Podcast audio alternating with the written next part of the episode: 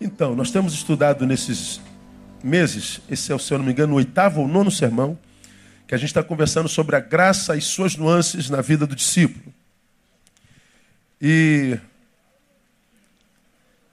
temos aprendido bastante né, nessas, nossas, nessas nossas andanças pela palavra. Né? Então, a graça e suas nuances na vida do verdadeiro discípulo. Nem todo que se diz discípulo, discípulo é, porque se diz não sendo, a graça não se manifesta. Agora, quando é verdadeiro discípulo, essa graça se manifesta de forma tremenda. Né? Então, nós aprendemos ah, algumas coisas muito, muito importantes nessa, nessa, nessa prerrogativa. O que, que a graça produz? Definimos graça e aprendemos que ela produz, sobretudo, ousadia na personalidade. Definimos personalidade. É importante que a gente aprenda isso. Nossa identidade interior. Aprendemos que ela gera não só ousadia na personalidade, mas ela gera saúde e força de caráter. Saúde de caráter e força de caráter. Ficamos nesse estudo duas semanas. Terceiro, ela nos capacita a transformarmos o amor discurso em vida praticada. Amor é um discurso na boca de todo ser humano. Nunca se ouviu falar tanto de amor como no dia de hoje. Como nós falamos naquela quarta-feira, liga teu rádio aí em qualquer estação, vai estar tocando uma música. Essa música vai estar falando de amor. Não interessa de que vertente ela é, se ela é gospel, se ela é pagode, se ela é rap, se ela é sertanejo, nada universitário, se ela é qualquer coisa, vai estar falando de amor. Nunca ouvimos falar tanto de amor, nunca vivemos tanto ódio e indiferença.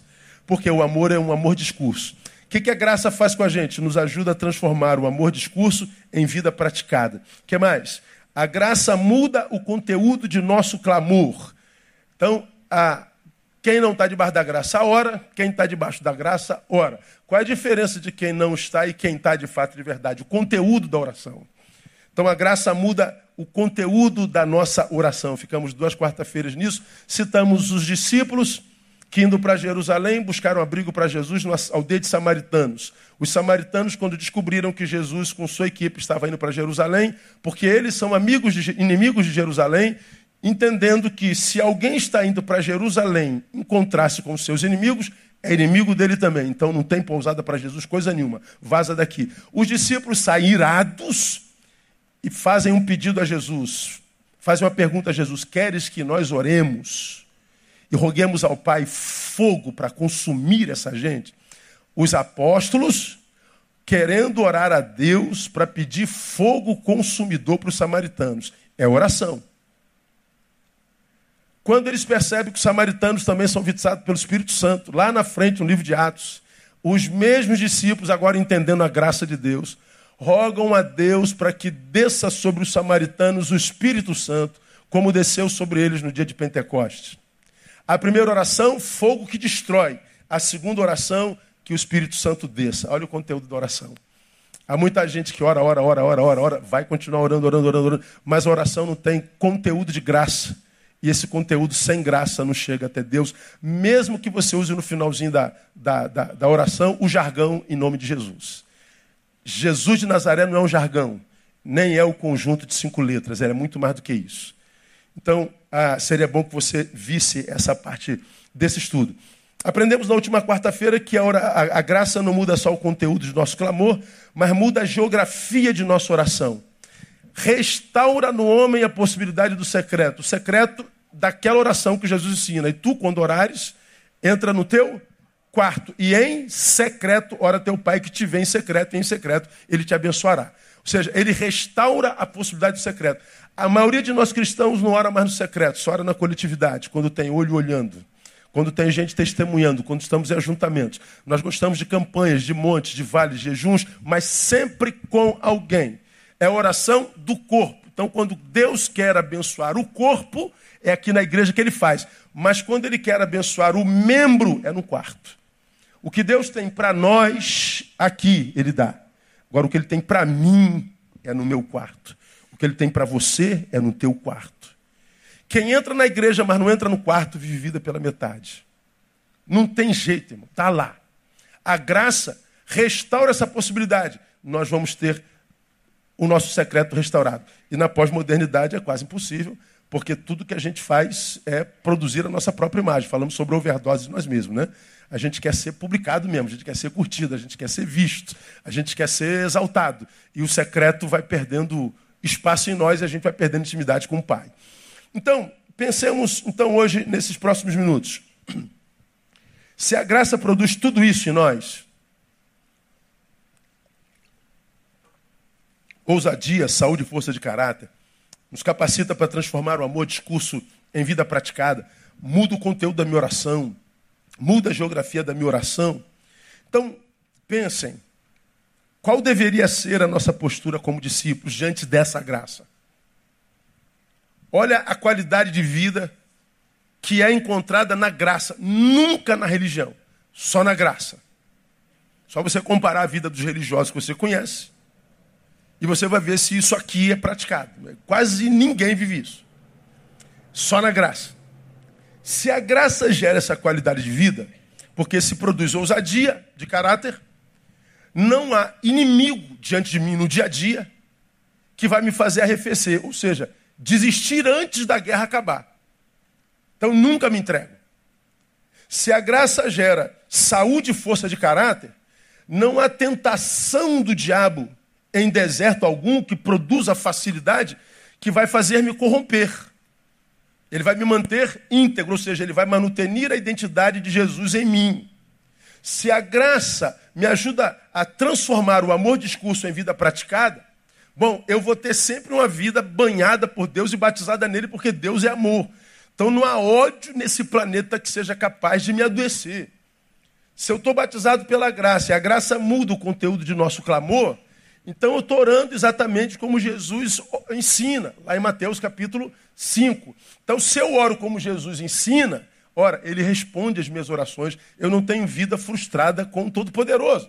Se Jesus me ajuda a mudar a geografia da minha oração, eu não vou ser só um membro aplaudido pelos outros membros da igreja. Eu não vou viver só sobre os olhares da comunidade. Eu não vou ser só abençoado publicamente. Não, eu vou ter restaurado o secreto e vou viver uma vida de qualidade mesmo quando não tem ninguém olhando para mim.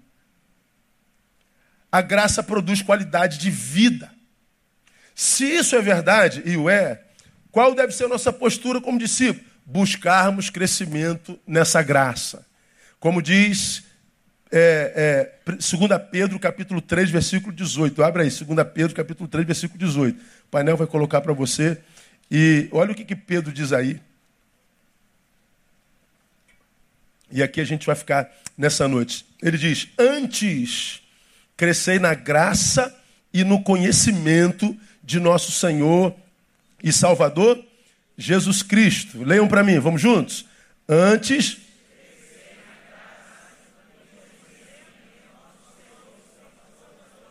Até aí, mais uma vez, vamos juntos? Antes.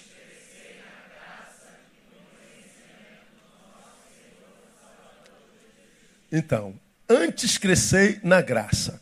Então, Paulo, ele está falando sobre, nesse capítulo, Pedro está falando nesse capítulo, sobre o cristão e o dia da vinda de Jesus.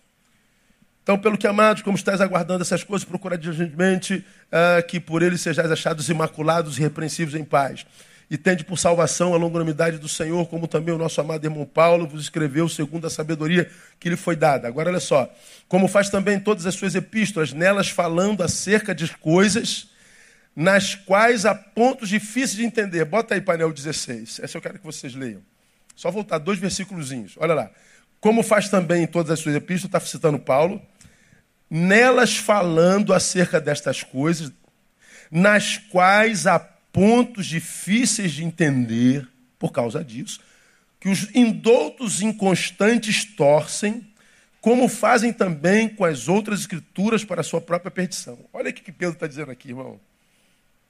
Gente, nós precisamos aprender. Por quê? Nós tivemos antepassados, como Paulo, Pedro falando, que foi um dos homens mais usados por Deus para revelar a sua palavra. E Paulo, sendo usado pelo Espírito Santo, escreveu coisas que são de difícil compreensão. Olha, Pedro se referindo ao escrito de Paulo. Um apóstolo chamado pelo próprio Cristo, a dedo, talvez o principal dentre os apóstolos, ou entre os principais dos apóstolos, se refere a Paulo e diz assim: ó, tem coisa que Paulo fala que eu não entendo muito bem, não. Aí pergunte-se a si mesmo: se Pedro, eleito pelo próprio Senhor, escolhido para escrever a Escritura, não entende? Imagina você.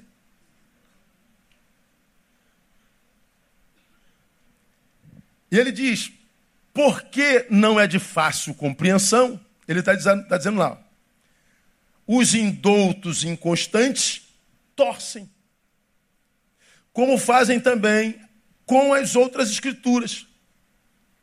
Aí no 17 ele diz: Vós, portanto, sabendo isto de antemão, que há coisas de difícil compreensão, e a gente que distorce tudo, guardai-vos de que pelo engano dos homens perversos sejais just, juntamente arrebatados e descaiais da vossa firmeza. Então, do que que Pedro está falando com os seus missivistas? Olha, cresçam na graça e no conhecimento,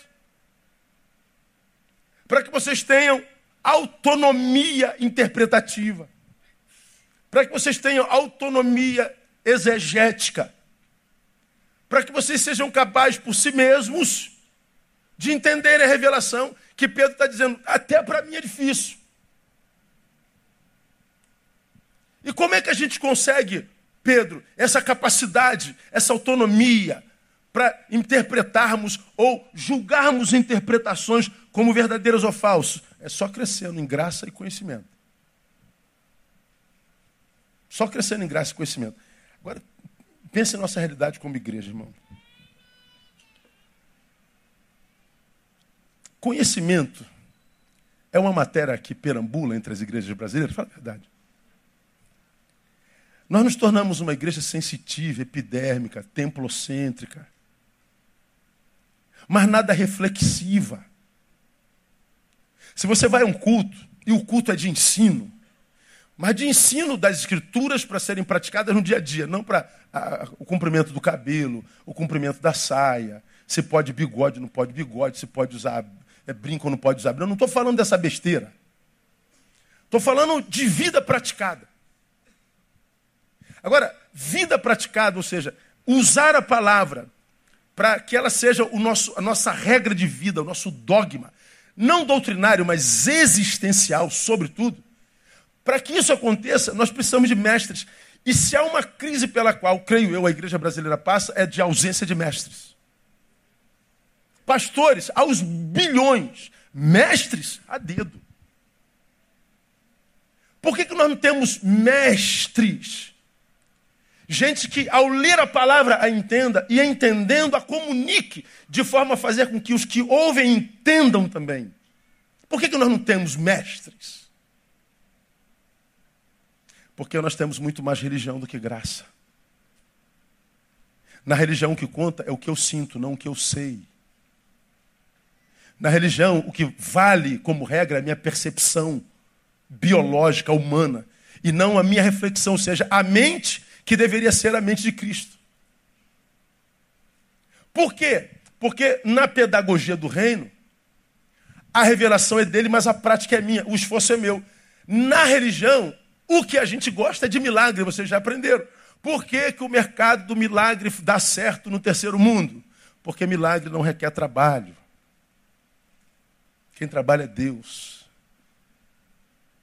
Então a gente viveu a vida errada a vida inteira, comeu errado a vida inteira, toma um câncer não sei aonde viveu com os afetos todos arrebentados, não tratou, eh, se, se materializa, vira câncer. Você fumou, cheirou como um louco, bebeu como um louco, aí tem uma cirrose. Aí a gente adoeceu por alguma forma. Aí vai para Jeová Jirê, Jeová Rafá, curar. O marido não ama a esposa, a esposa não se submete ao marido, os filhos não honram o pai, os pais provocam ir ao filho, a família acaba. Aí nós viemos para a campanha para Deus curar a família que nós adoecemos. 90% dos milagres requeridos nas igrejas são milagres que nós não precisaríamos pedir a Ele se nós tivéssemos vivido corretamente. Pedimos por quê? Vivemos errado a vida inteira. Você é jovem, tem a juventude e a mente fresca para estudar, não quer estudar. Quer viver enfiado na igreja de segunda a segunda dizendo que está servindo ao rei. Aí faz 30 anos o mercado de trabalho te fecha, porque você não tem capacidade para o mercado de trabalho. Você não tem formação. E aí, aos 30 anos, você quer que Deus faça um milagre na tua vida. Seja o que? Você é semi-analfabeto quer ser presidente de Furnas. Não dá. Agora, dizer isso na cabeça e na mentalidade evangélica é ser pessimista. Não, não é. É porque a, pedagogia do reino não nos interessa, a gente quer milagre. A gente quer um mágico. Eu oro aqui, acontece ali. E não aconteceu ali porque esse pastor está sem unção. Vou no cara do chapéu. Ou então vou no da barba. Ou então eu vou no, sei lá, do, do demônio no, na panturrilha. Está aí a igreja de mercado. A gente quer na hora. É, e acaba arrumando uma cadeia para a vida. Por que, que nós não temos mestres? Porque nós não estamos debaixo da graça. É muita religião, irmão. Na religião não há reflexão, há sensação. O que a gente gosta é do poder de Deus, é da glória de Deus, é do fogo de Deus, é da unção de Deus, é do braço de Deus, não é da presença de Deus. Porque o Evangelho é a pedagogia do reino. Você já aprendeu isso aqui? Eu não preciso repetir, eu poderia dar exemplos. Ah, tu pega. Ah, não, porque ele disse que estaria conosco todos os dias até a consumação dos séculos. Amém, irmão? É todo Amém, ele está conosco todos os dias. Não, não é bem assim. Ele diz, portanto, ide, prega, batiza e ensina. E eis que eu estou convosco todos os dias. A promessa de estar conosco todos os dias é para quem está cumprindo o ID. Você está em missão? Não. Não vai contar com ele todo dia. Você vai ter a graça geral, que bota pão na tua mesa como bota mão na, pão na mesa de qualquer um.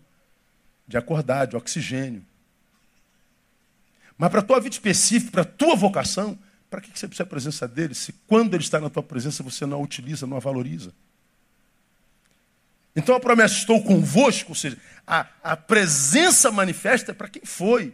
Quem não está indo, não tem manifestação. Ele está aí como está em qualquer outro lugar, em qualquer outro ser, em qualquer outro ente. Aquele que habita nas esconderijos do Altíssimo, a sombra do Onipotente descansará. Ou ele está prometendo descanso. Não, isso é só para quem habita a sombra do Onipotente. E para habitar na sombra, eu tenho que estar bem juntinho dele, porque se eu estiver um pouquinho longe, a sombra não chega lá. Aquele que habita na sombra. Então, para eu habitar na sombra, eu tenho que estar perto. Agora, se eu estou longe de Deus, não tem descanso.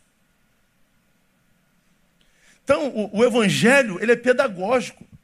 Se Deus fizesse tudo que a gente quer na hora que a gente quer, Deus geraria filhos parasitas. Deus ensina. Agora, por que, que a gente não sabe disso? Porque nós temos religião e pouca graça. Então, se eu leio o texto e falo, Pedro está dizendo, cara, entender Paulo é complicado, hein, irmão? E é complicado até hoje. Eu tenho umas crises com Paulo que você nem imagina. E eu nem compartilho para você não ficar mais em crise ainda mas é muita crise. Então, por que, que a graça, se eu sei que a graça faz tudo isso, qual é o meu papel, o teu papel, ou qual deveria ser o nosso papel? Nós deveríamos buscar crescimento nessa graça.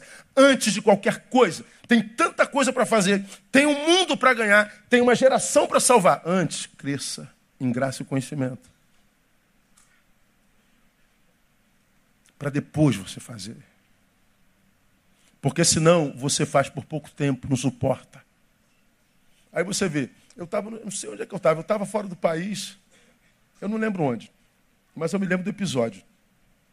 De repente André lembra, ou não sei. Ah,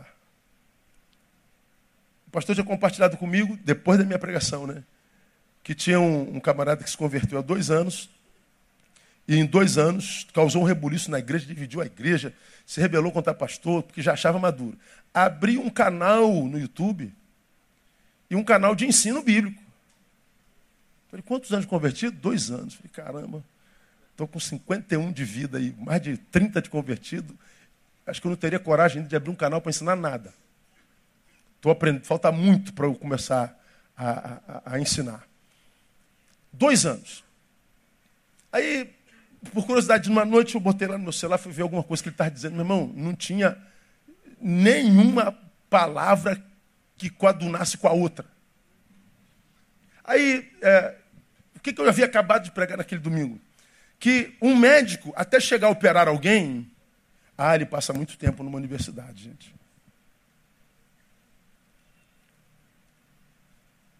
Um camarada para chegar a dirigir um ônibus, por exemplo, ah, ele passa muito tempo treinando.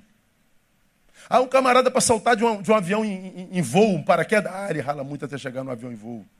Qualquer profissional para fazer qualquer outra coisa, ele rala, ele aprende, ele tem que praticar e praticar e praticar. Agora, os crentes acham que basta ter se convertido, abre a palavra e a gente ensina.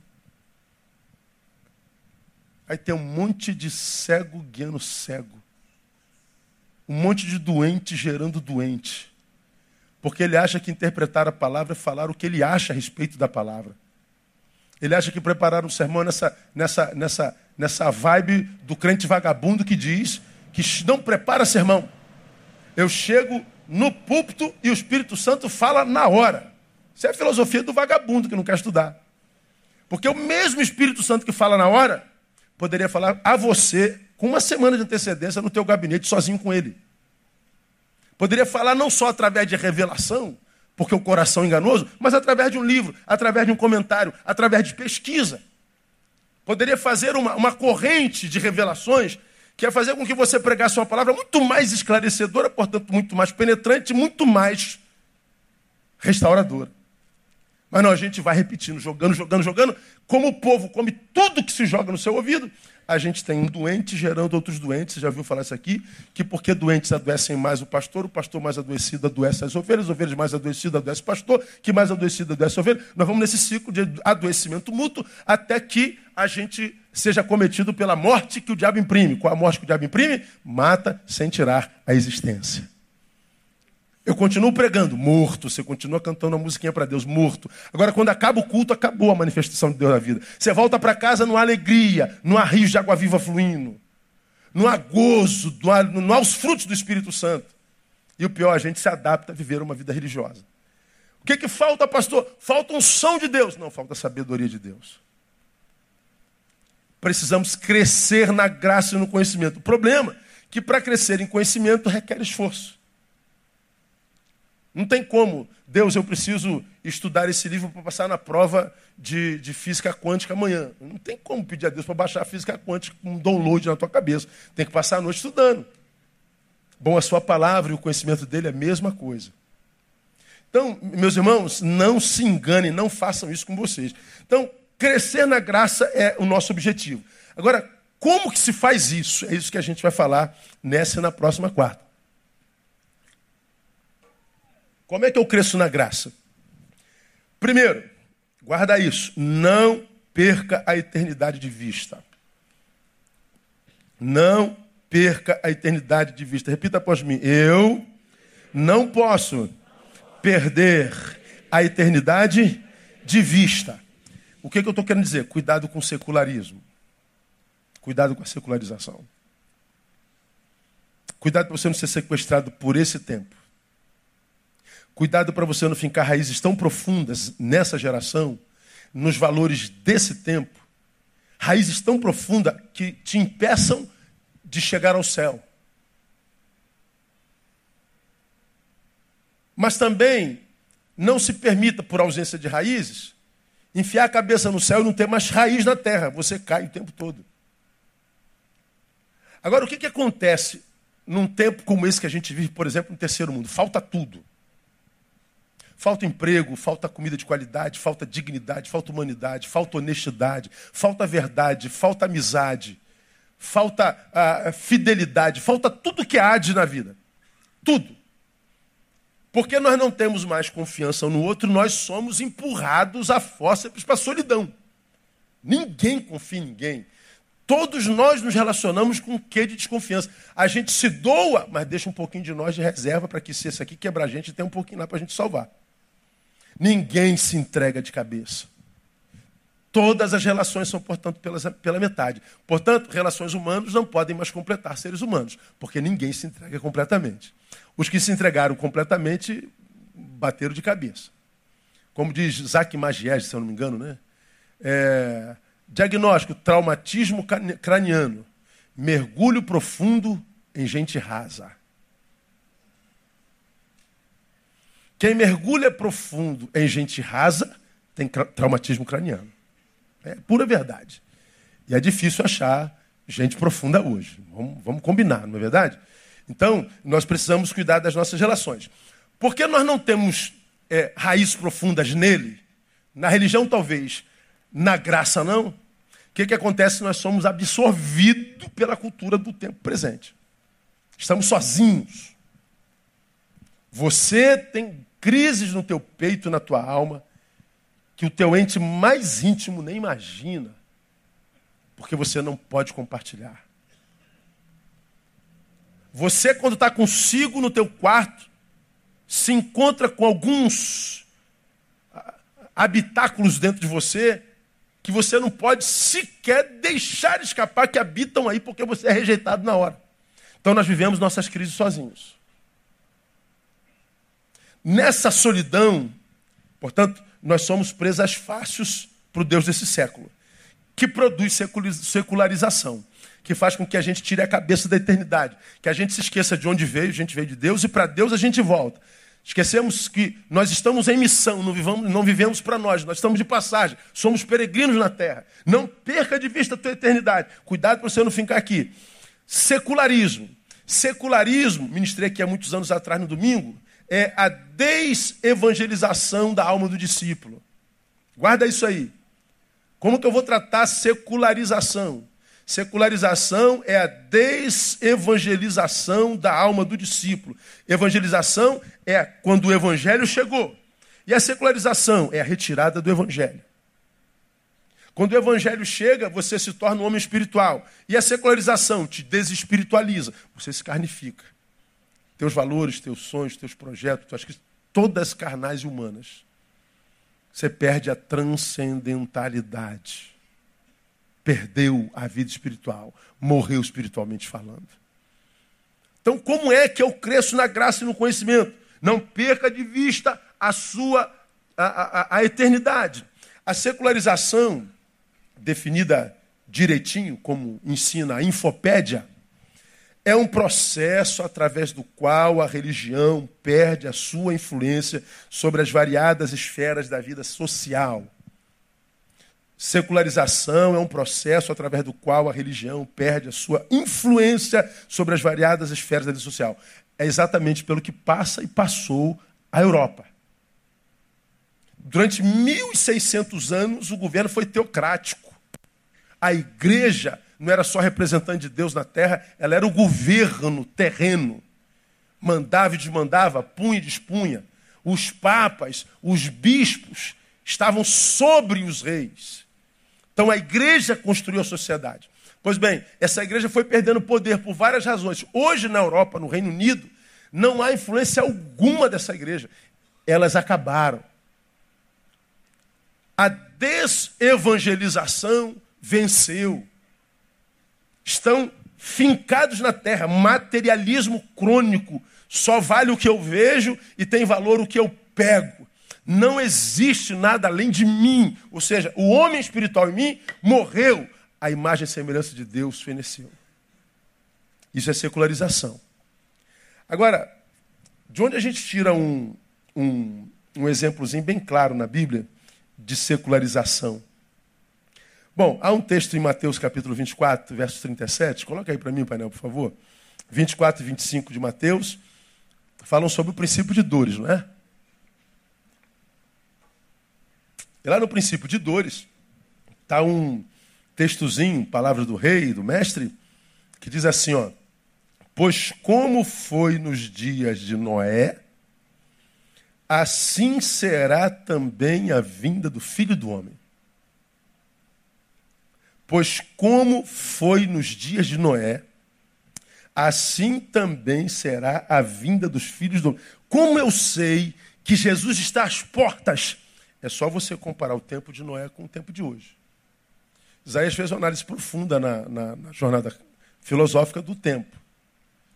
Eu vou falar numa outra perspectiva bem mais rasa, que é para que todos entendam. Todos conhecem a história de Noé, não conhece?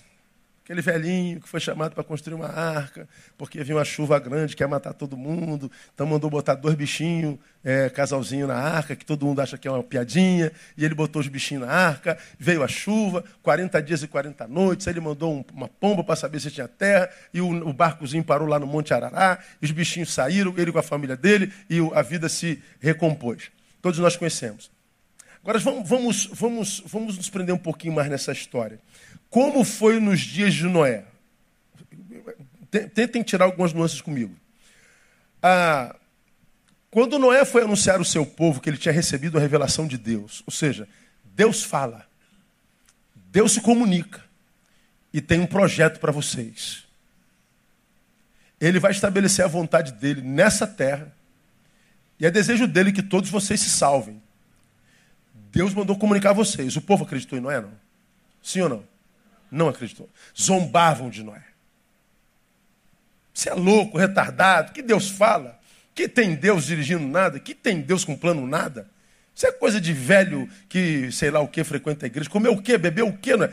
Zombaria. Ou seja, aquele povo tinha incapacidade de crer na revelação de Deus. Noé foi ridicularizado. Dizer que crer hoje é sinônimo de não pensar. Se você crê para a sociedade atual, você é burro. A moda hoje é dizer que não crê, soa intelectual. Como o sujeito quer passar por intelectual, quase todo mundo diz que não crê. Mas como você já me viu falar, é o, é o, é o ateísmo psicológico. Como eu digo, né? É, não sei quem ouviu falar isso, mas ele falou que ele diz assim: o sujeito, a, a mulher é feminista, mas feminista até se apaixonar. Quando aparece o homem da vida, acabou o feminismo.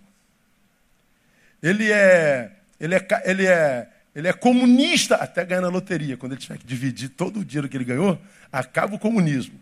Ateu até o avião começar a cair. Ai, meu Deus, sangue de Jesus tem poder. Oh, Deus tem poder. Duvido que ele continue ateu. Mas, pois é, mas hoje, tudo que eu tenho é imagem. Está aí o Facebook, a catedral da, da, da autopromoção que nos deixa negar. Você tira 20 fotos suas por dia. Então, por que, que a gente tira tanta foto nossa? É a melhor parte da nossa vida, é a nossa imagem. Por que, que botar apelido em alguém dá briga? Porque está mexendo na imagem dele. Por que, que botar apelido num garoto é bullying? Porque ele, tudo que ele tem é a imagem dele. Porque fofoca faz tanto mal, mesmo que o que tenha dito é mentira, porque mexeu na imagem do sujeito. Por que, que essas coisinhas adoecem tanto seres humanos? Porque a imagem é a melhor parte do ser humano contemporâneo. Se a tua imagem não é a tua melhor parte, ah, disseram que você. É verdade? Não? Então deixa para lá, irmão, está tudo certo. É mentira, não é verdade, não. Ah, disseram que você parece uma vara de tão alto. Hum, pareço não, minha mulher diz que eu sou um gato.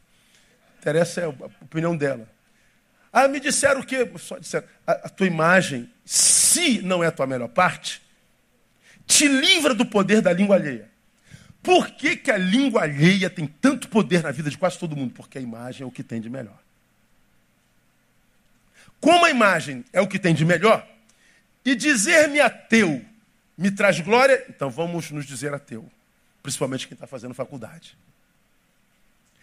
É a mesma coisa no tempo de Noé, incapacidade de se crer na revelação de Deus. Segundo, o que, que a gente vê no tempo de Noé? Subjetividade diluída no coletivo, ou seja, um incita o povo contra Noé. E aí todos passam a zombar de Noé. É possível que no meio daquela multidão que zombava de Noé, houvesse alguém que cresce no maluco do Noé. Mas como todo mundo zombava, pô, eu vou ficar do lado do Noé nada, tá maluco, ele é minoria. Quem quer ser minoria? Então o que, é que ele faz? Ele faz com que a subjetividade dele seja diluída na massa. Porque para ser, é, viver individuação no meio de uma massa, remar contra a maré, o cara tem que ser muito macho, irmão. Para você discordar quando todos concordam, para você concordar quando todos discordam, para ser minoria, para bancar o prejuízo de remar contra a maré, ah, tem que ter uma estima muito grande. Tem que estar muito resolvido consigo mesmo. Como nós vivemos numa geração que não está resolvida consigo mesmo, primeiro convite de diluição da subjetividade, o moleque vai. Tá aí. Garoto essa semana morreu de overdose, de, de, de vodka, de bebida. Porque os amigos assim, bebe aí, bebe, bebe. Ele foi bebendo, bebendo, morreu. 16 anos de idade. Falei no mês retrasado do garoto lá na Rússia que, que morreu por overdose de vodka, que disse melhor morrer de vodka do que de, de tédio. Prefiro morrer de vodka do que de tédio. Ou seja, minha vida é tão entediosa aos 22 anos que eu prefiro morrer de vodka. Olha, pelo amor de Deus, irmão. 22 anos de idade. Tu imagina você voltar aos 22 anos de idade, irmão?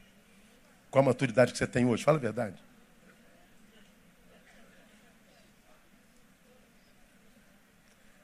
Hoje, aos 22, o cara quer morrer, está entediado. 15 anos está se matando. 12 anos se matando, como segunda-feira, 11 anos se matando. 11 anos o cara diz que chegou ao momento mais difícil da existência. 11 anos de idade. Por que isso acontece, irmão? Porque não tem personalidade. Nada contra a Maria. Mas nunca Maria vai com as outras. Tu pode ser a Maria que você quiser, mas nunca vá com as outras. Banca a própria vida. Descubra quem é você em Deus, cara. E banca o que você crê. Liberte-se da língua do teu, do teu amigo que não sabe nada da sua vida. Você é um livro, ele leu a contracapa e acha que é doutor em você. Como já falei aqui, uma geração que tem certeza absoluta daquilo do que não faz a menor ideia. Como que pode ter certeza absoluta daquilo do que não faz a menor ideia? É tal da geração mimi. Uma geração cuja subjetividade é diluída no coletivo. Na mesma coisa acontecia no tempo de Noé. Terceiro, aqui eu vou terminar. Sociedade incapaz de viver transcendência. Gente, Deus vai mandar o dilúvio. Eu não sou maluco de ficar 120 anos construindo um barco. Eu não sou maluco de trabalhar como condenado. Você acha que não vai? Deus está dando sinal. Os, imagina, cara, é difícil de crer se não tem fé meu, né? É, Deus manda os animais virem, entra dois. Tu imagina, duas baratinhas entrando, uma do lado da outra. Não precisava ter entrada barata, né, amor? Desnecessário, né? Dois cachorros, duas vacas, dois rinocerontes, dois girafas. Tu imagina, eu sou o povo, eu estou naquele povo, e estou vendo aqueles animais tudo entrando. Meu Deus, como é que esses animais sabem que tem que entrar? Quem falou com esses animais?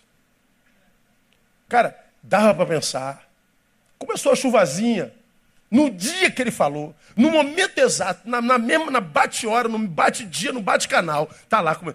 Todos os sinais apontavam para a realidade de que algo sobrenatural ia acontecer. Mas aquele povo não conseguia viver mais transcendência.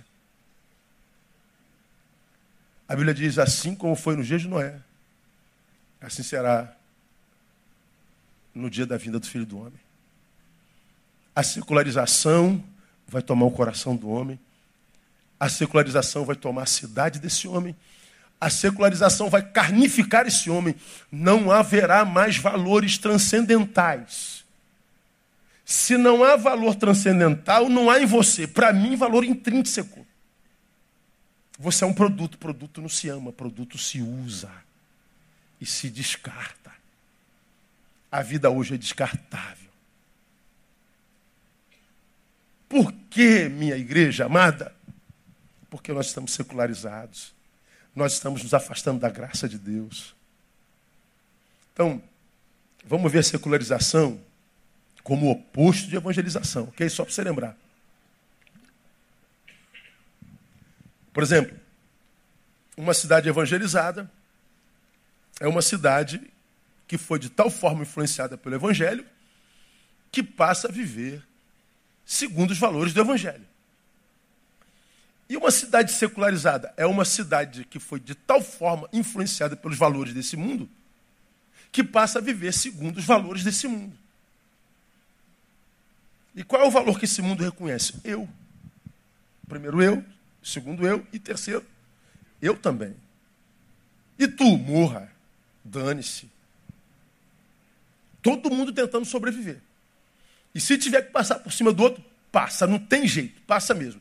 Então, uma, uma, uma, uma, igreja secularizada é uma igreja que foi de tal forma influenciada pelo mundo, uma vida que foi influenciada pelo mundo, que passa a viver segundo os valores do mundo. E os valores do mundo secularizado, que jaz de maligno, são claramente achados aonde?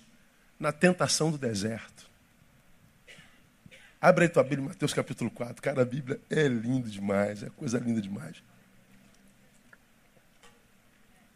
A gente vai lendo a Bíblia e vai chorando. Como é que tudo encaixa assim? É um negócio milimétrico. Como é que Deus tem tudo sob controle, está tudo revelado. Sim, tintim por tintim. Você que não participou da jornada filosófica na última sexta-feira, penúltima, vai lá no, no Facebook da sua igreja, clica no link Jornada Filosófica e assiste do início ao fim. Para você se assustar. Como tem uma similaridade, como há uma linha se matematicamente planejada é, do, do, do, antes do dilúvio, Noé passa pelo livro de Enoque, vai até o dia de hoje. Como é que vai tudo encaixando assim, certinho? É, é matemático. A gente fala dessa ausência de graça, está tudo aí, essa secularização pela qual a gente passa, perdendo transcendência. E aí, olha que coisa maravilhosa. Deus vem ao mundo em Jesus. E aonde que Jesus começa seu ministério? Indo para o deserto para ser tentado pelo diabo. Esse, esse versículo sempre me encafifou. Encafifar é um termo muito comum na minha juventude, hoje não se usa mais. Antigamente era comum, né? Estou meio encafifado, eu não sei o que é isso até hoje, mas é bolado. A minha pergunta era: que moral é essa que o diabo tem? Que para Jesus começar o ministério, ele teve que ser levado para o deserto para ser tentado pelo diabo. Abre aí Mateus capítulo 4. Bota para mim, panel, que eu não vou lá e volto. Botou? Olha lá. Então foi conduzido Jesus pelo Espírito ao deserto para ser tentado pelo diabo. Quem foi que entregou Jesus ao diabo? Diga para mim. O Espírito Santo. Deixa eu perguntar a você, tu quer ir aonde o Espírito Santo te levar? Fala a verdade. Hein? Olha para onde ele pode levar a gente, cara. Agora fique tranquilo, se foi o Espírito Santo que levou, mesmo que seja o diabo, a vitória é nossa. O problema é que nem sempre que a gente vive uma vida aparentemente diabólica é obra do diabo. Foi o Espírito Santo que levou para o deserto. Mas nem sempre quem nos leva para os castelos e para as vitórias foi o Espírito Santo. Pode ter sido o diabo. Isso aqui eu chamaria no outro sermão de maldição bendita. Por que maldição? Porque eu estou no deserto na presença do diabo. Parece uma maldição. Mas quem me trouxe até aqui? Foi o Espírito Santo. Então é benção. Maldição bendita. Aí eu usei Daniel. Daniel, seus parceiros foram, foram levados cativos para a Babilônia. O rei manda separar três no meio dos cativos para comer a comida do rei, vestir a roupa do rei, dormir aonde o rei dormia. Daniel, Sadraque, Mesaque e Abidnico falou, opa, olha, Deus nos está honrando na terra do inimigo, mandando a gente para o castelo, comer a comida do rei. É, você está no castelo, comendo manjares dos deuses, mas quem te colocou lá? Ah, foi o inimigo. O rei que te escravizou. Mas você está comendo bem, diz é bênção. Não, é uma bênção maldita. Aqui é uma maldição bendita. Por que, que Jesus tinha que começar com o diabo no deserto? Era difícil de entender isso para mim. Talvez hoje eu entenda um pouquinho mais.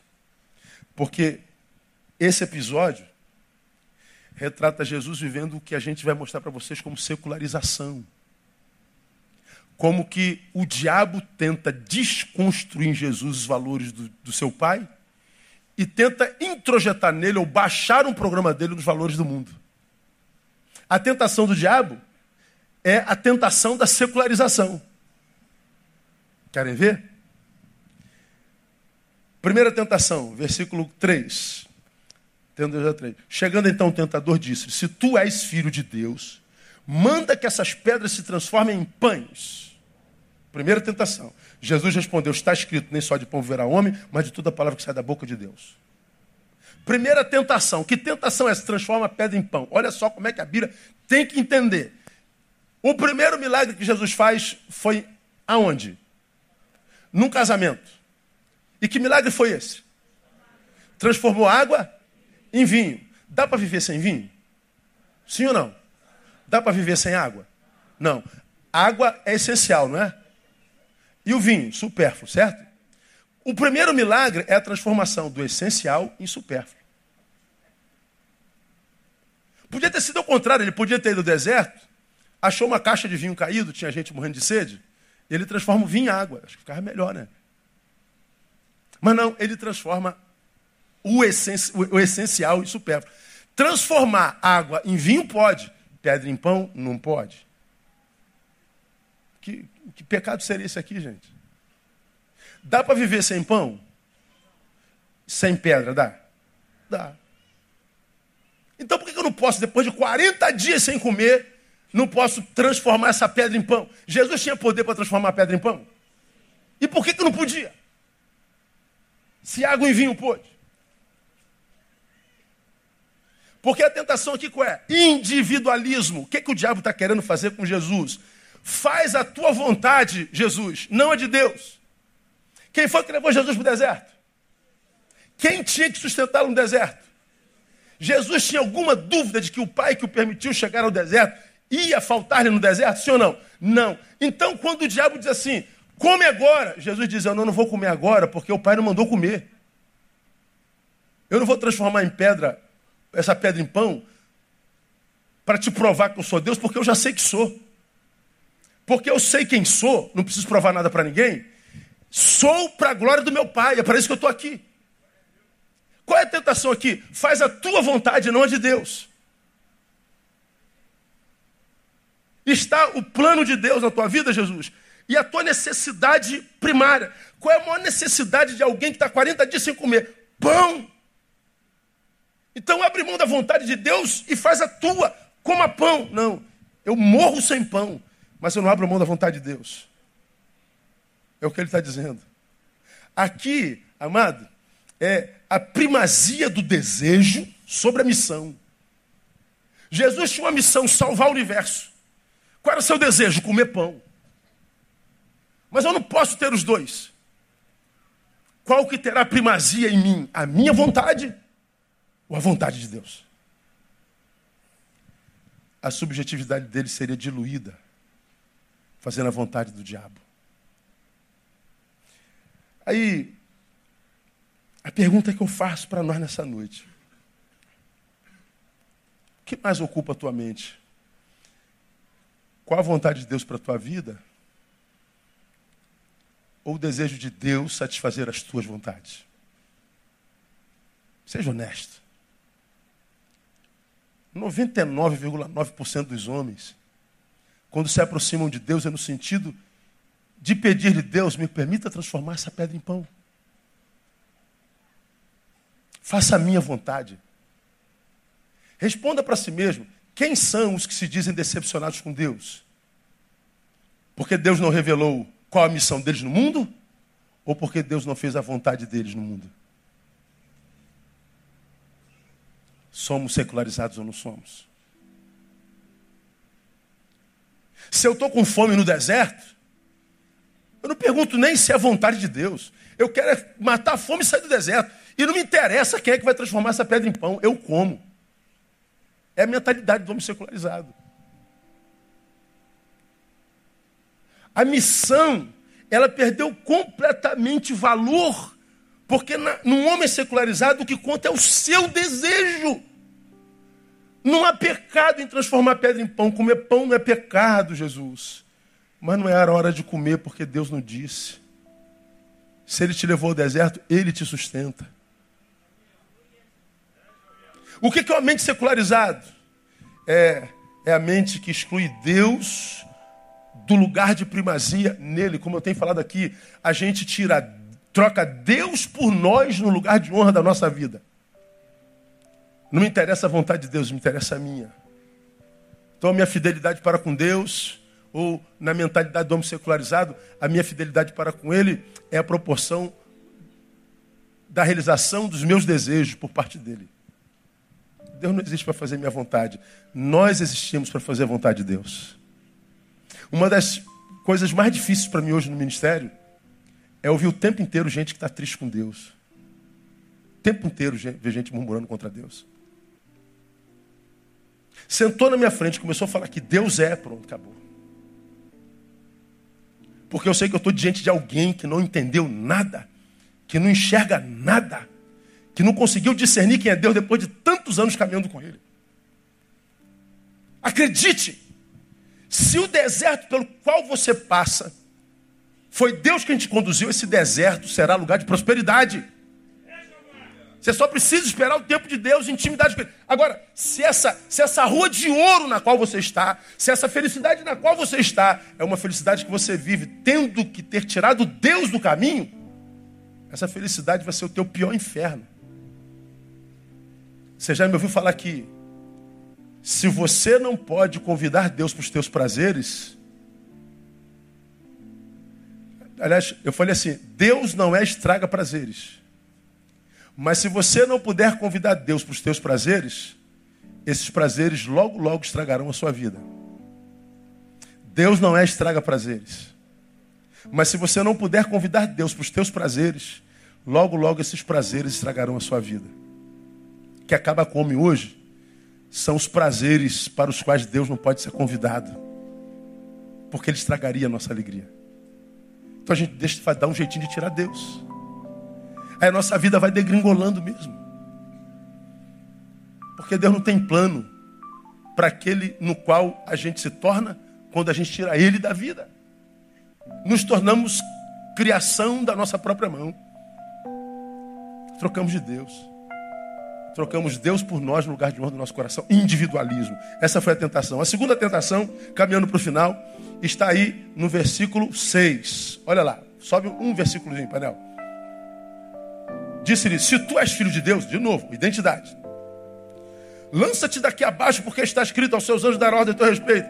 Eles sustentarão na mão para que nunca tropece alguma coisa. Replicou-lhe Jesus: Também está escrito: Não tentará o Senhor teu Deus. Sobe aqui e pula. Tu imagina Jesus? Pô, tu ainda vai passar pela cruz, tu vai ter que fazer milagre, tu vai ter que não sei o quê, vai ter que andar sobre as águas, transformar, é, é, é, multiplicar pão e peixe. Cara, pula daqui, tu imagina, tu pulando aqui, aparece aquela miríade, te pega e te levando assim, pronto tu fica famoso na hora. Qual é a tentação? Ostentação. Ostentação. Ostentação é fama instantânea. Você vai ser visto por todos, Jesus. Por isso você tem que subir bem alto. Sobe no pináculo assim, ó. De todos os cantos tiverão, você será visto por todo mundo. Se tu pula, meu irmão, vai ser o maior BBB do, do mundo. BBJ, Big Brother Jerusalém. Ah, vai, tu vai bombar. É, ostentação é fama instantânea. Fama instantânea advinda de uma produção inútil. No meu tempo, ficavam famosos os competentes. Quem era melhor no que fazia. Hoje, a fama é para os mais idiotas. Não se fica famoso pela competência que tem. Veja as celebridades que são cultuadas pelos paparazzi. Pergunta o que, é que eles fazem. Os do BBB, os do, do Fazenda, as mulheres melão, jaca, banana, essa aí, hortifruti granjeiro, modo de ser. Pega as gostosas do, as gostosona do, do do pânico, fazem o quê? São famosas. Mas em função de quê? De inutilidade. É... Produção inútil. Qual é a produção inútil? É aquela produção que beneficia somente ao sujeito. Você consome essa desgraça toda de televisão. Eles estão famosos em dinheirando e você não ganha nada. Os famosos desse tempo não produzem nada para ninguém. Antigamente ele tinha que ser bom professor, tinha que ser bom jogador, ele tinha que ser bom físico, bom matemático, bom ator, bom não sei o que. Ele fazia a produção, a competência dele o promovia. Hoje não. Quanto maior idiotice, bota fogo no teu corpo e filma. Tem um milhão de curtição. É a minha imagem refletindo a mim mesmo, não mais a Cristo. O que o diabo queria que Jesus fizesse? Jesus, fama instantânea, ostentação, uma, um, exibicionismo. Olha, para vocês acreditarem que eu sou, vou me jogar daqui, os anjos vão me pegar. Não, não, eu não quero ostentação, filho. Já está escrito: quando o filho do homem for levantado, a todos atrairei a mim. Ele vai ser conhecido no madeiro e não no pináculo do templo. Ele vai ser conhecido pelo seu sacrifício, fruto do seu amor. Não é produção inútil. Tem a ver com a causa desses versículos que eu vou ler para vocês. A causa do versículo. Ok? A causa do versículo. Se alguém quer vir após mim, negue-se a si mesmo. Esse é um versículo. Palavra de Jesus. O outro versículo. João Batista. É necessário que ele cresça e eu diminua. Por que, que esses versículos foram escritos? Qual a causa deles? Bom, a causa dessas palavras renunciantes talvez tenha a ver com esses outros versículos, confirmando as almas dos discípulos, exortando-os a perseverarem na fé, dizendo que por muitas tribulações nos é necessário entrar no reino de Deus. Atos 14, 22. Por muitas tribulações nos é necessário entrar no reino de Deus. Guarda isso. 1 Tessalonicenses 3, de 2 a 4. Enviamos Timóteo, nosso irmão e ministro de Deus no Evangelho de Cristo, para vos fortalecer e vos exortar acerca da vossa fé, para que ninguém seja abalado por essas tribulações, porque vós mesmos sabeis que para isto fomos destinados, para a tribulação. Pois quando estávamos ainda convosco, de antemão vos declarávamos que havíamos de padecer tribulações, como sucedeu, e vós o sabeis. Mais um versículo. E na verdade, todos que querem viver piamente em Cristo Jesus padecerão perseguições. 2 Timóteo 3,12. Os apóstolos estão dizendo: recebeu Jesus no mundo secularizado, não tem como ser amado por esse mundo.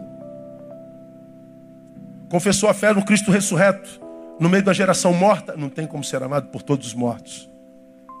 Resolveu viver a verdade do Evangelho, não tem como ser aceito por uma geração que fez opção pela mentira. Resolveu valorizar essência e conteúdo, não tem como ser admirado numa geração que valoriza aparência. Resolveu viver o um mundo de ética, não tem como ser aceito e cultuado no mundo que optou pela estética. O discípulo de Jesus vive na contramão, por isso a maior graça que o Cristo dá para os seus discípulos é a capacidade de lutar, não é paz. Deus faz de nós guerreiros e não retirantes para uma bolha antidor. Como os crentes secularizados, os epidérmicos, imaginam que seja. Por que, que Jesus diz negue-se a si mesmo? Por que, que João diz que ele cresça que eu diminua? Por uma simples razão, porque só com o eu negado e diminuído estou capacitado para viver humilhação e humildade. Porque se houver eu demais em mim, e se eu quiser que o meu nome cresça, eu não vou aguentar contradições, eu não vou aguentar, vou aguentar dores, eu não vou aguentar desertos, eu não vou aguentar adversidades, eu vou ceder, eu vou me secularizar. Tua capacidade de Deus não é capacidade de Deus para me fazer melhor do que ninguém. Se me faz melhor do que alguém, me faz melhor guerreiro. Por que tem um monte de gente ficando para trás? Porque há muito eu nele. Negue-se a si mesmo, há muito si mesmo em si. É overdose de nós mesmos que você tem ouvido aqui. Sem essa diminuição e sem o eu negado, o que desejamos é a ostentação mesmo. Cedemos, subimos ao pináculo e promovemos a nossa imagem. Termino.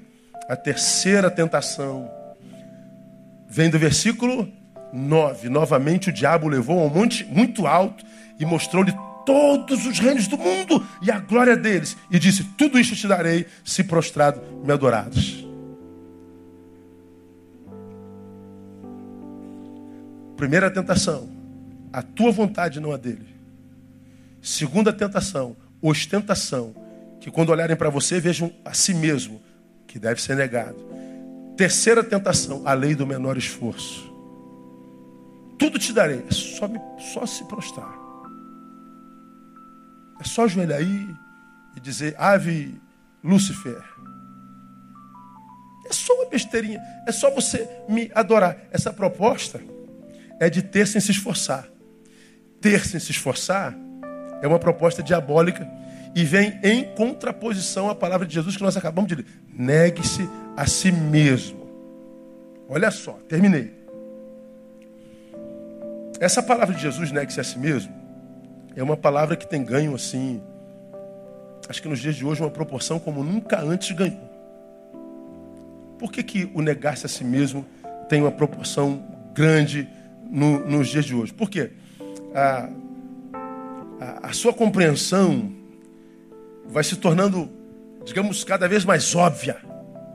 À medida que os anos vão passando. Os anos vão passando, negue-se a si mesmo, fica mais óbvio. Por quê? Porque esse si mesmo, o si mesmo que tem que ser negado, recebe do mundo e no mundo mais ofertas. Cada vez que o mundo se multiplica, os seus prazeres, sua facilidade, a, capacidade de ostentação, de transformar pedra em pão, é, a facilidade do mundo é tão grande que é mais difícil negar o si mesmo. Porque pense só, olha só que coisa interessante.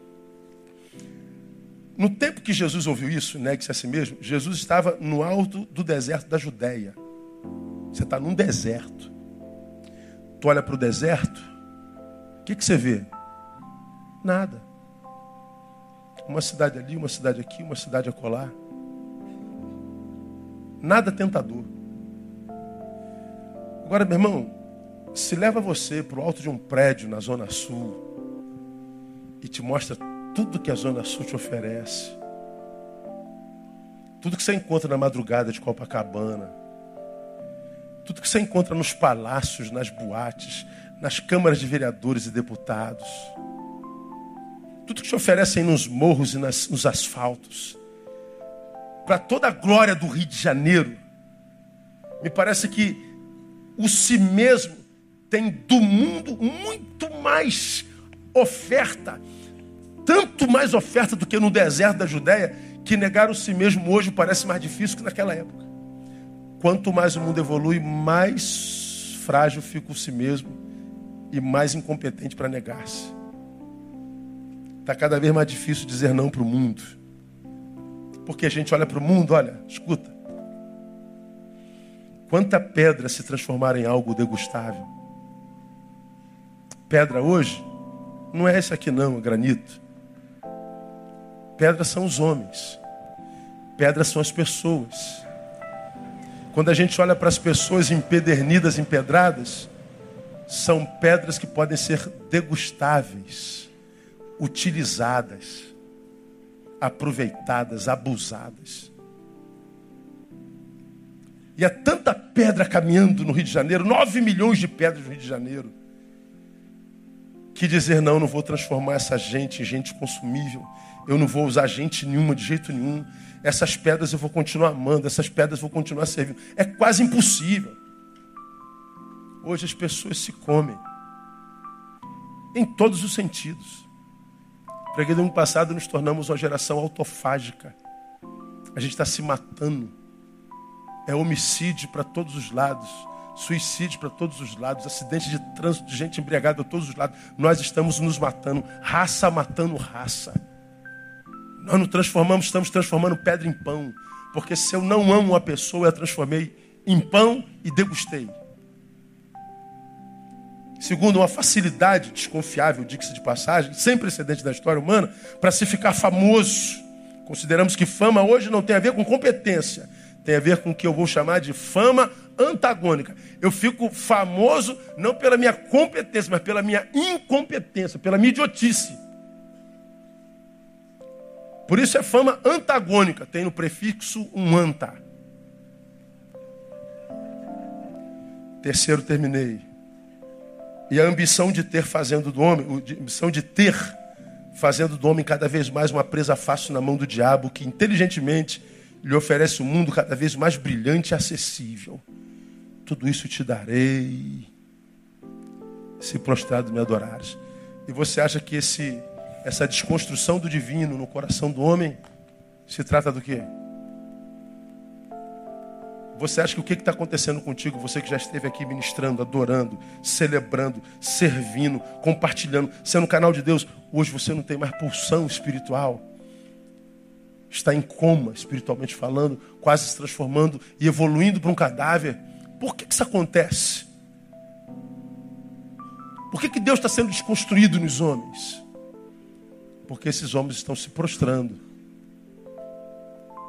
e adorando a Satanás em troca de ter alguma coisa, nem que seja só liberdade, para fazer a própria vontade, sem que Deus atrapalhe. O problema é que o fim dessa liberdade, dessa festa sem Deus, a palavra já revela. Há caminho que ao homem parece bom, mas o fim deles é morte. Eu prefiro ir para o deserto. Sobe, painel. E terminar como Jesus acabou. Bota 11 e 12.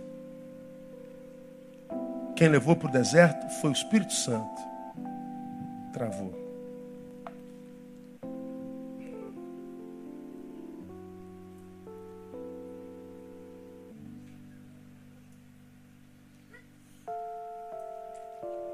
Tendo acabado Jesus de dar instruções aos seus dois discípulos, partiu dali e ensinaram para essa volta para o 10.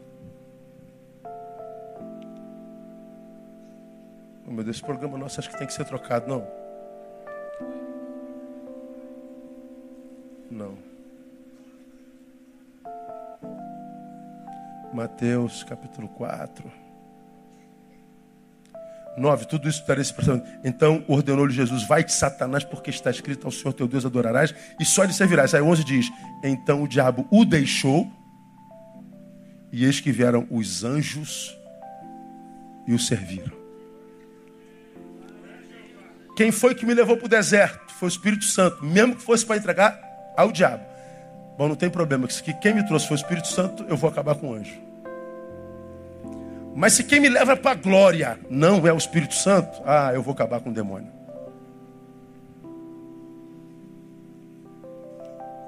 Um caminho parece bom, no final é morte. Lá, num caminho parece mal, mas o final é vida. Cada um escolhe o que quer para a vida, não é?